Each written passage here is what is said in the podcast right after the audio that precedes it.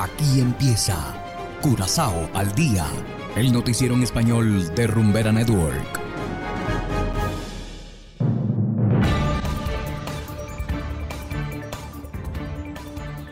Una muy feliz tarde para todos nuestros estimados oyentes de Rumbera Network 107.9 FM. De igual manera saludamos a quienes nos escuchan en formato podcast a través de noticiascurazao.com. Hoy es jueves 23 de febrero de 2023 y a continuación los titulares. Semáforos de New Haven fuera de servicio. Exitosa promoción de Sandals Curazao en el Super Bowl. Grupo G y K nuevamente muestra interés en la refinería. Y en internacionales, las primarias de la oposición en Venezuela siguen en la incertidumbre. Esto es Curazao al Día con Ángel Van Delden.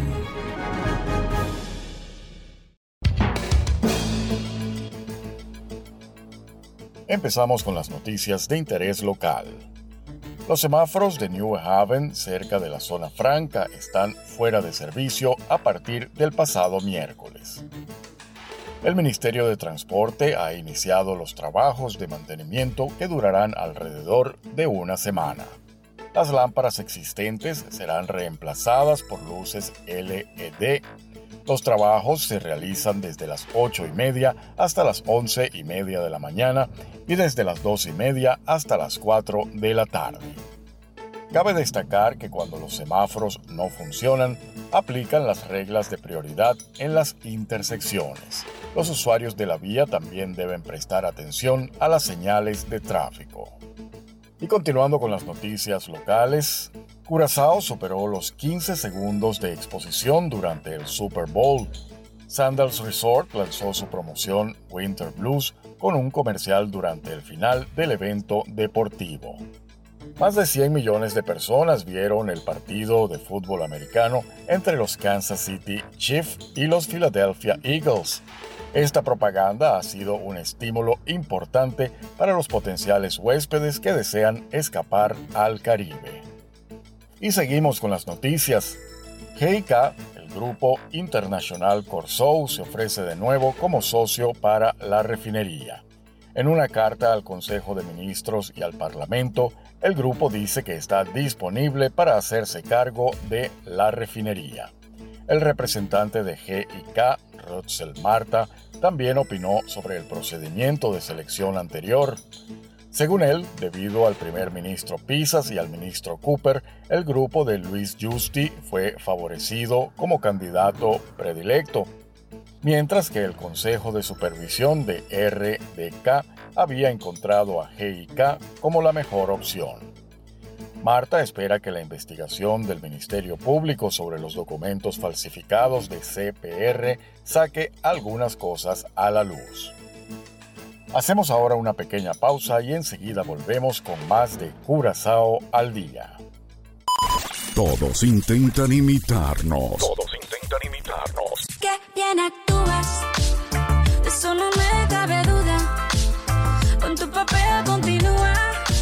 Y no lo pueden lograr. Papi, dame un consuelo, seré la cura. Quiero tu cuerpo. Rumbera es única. No tiene rival. No tiene rival. Ni lo intenten. Jamás nos llegan.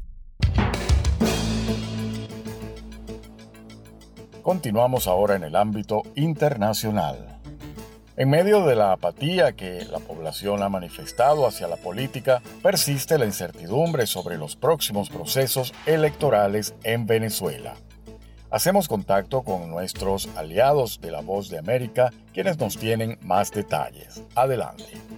Como en los últimos años se espera que la actividad política marque los próximos meses en Venezuela, la oposición anunció que el 22 de octubre celebrará elecciones primarias para elegir al contrincante del candidato de gobierno en las elecciones presidenciales previstas para 2024. Pero aún quedan varios retos por resolver, entre ellos si el proceso contará con apoyo técnico del Consejo Nacional Electoral, como expone a la voz de América el consultor político Osvaldo Ramírez. El segundo elemento es el voto del venezolano en el exterior. Muy lamentablemente hay fuerzas que están apuntando que este voto es irrealizable. Yo creo que esto va a generar cierto descontento, esa continuidad del apartheid político del venezolano en el exterior en relación con la participación electoral de, para su país y así como otros elementos ligados a las inhabilitaciones políticas, tema que pasa por una negociación en México o en cualquier lugar que sea país anfitrión. Aunque para muchos actores de la sociedad civil las primarias se traducen en una oportunidad de cohesión, hay quienes consideran que la evidente fragmentación que existe en la dirigencia opositora podría agudizarse, remarca la analista política Indira Urbaneja. Que la primaria no garantiza la unidad opositora, garantiza la escogencia de un candidato o candidata, pero no garantiza ese proceso de mia culpa y de reconciliación que tiene que darse a lo interno de la oposición para que pueda avanzar como una fuerza unificada frente al chavismo. A juicio de Benigno Alarcón, director del Centro de Estudios Políticos y de Gobierno de la Universidad Católica Andrés Bello, también existe el escenario de que puedan llevarse a cabo diversas acciones, entre ellas judiciales, que pudieran impedir las primarias. Aunque no brindó detalles, el parlamentario chavista Diosdado Cabello advirtió la semana pasada que la oposición no llevará a cabo el proceso de primarias. Carolina Alcalde, Voz de América, Caracas. De esta manera llegamos al final de Curazao al día. Trabajamos para ustedes Saberio Ortega en el control técnico y ante los micrófonos Ángel Van. Tengan todos una feliz tarde y será hasta la próxima. Aquí termina Curazao al día, el noticiero en español de Rumbera Network, 107.9 FM.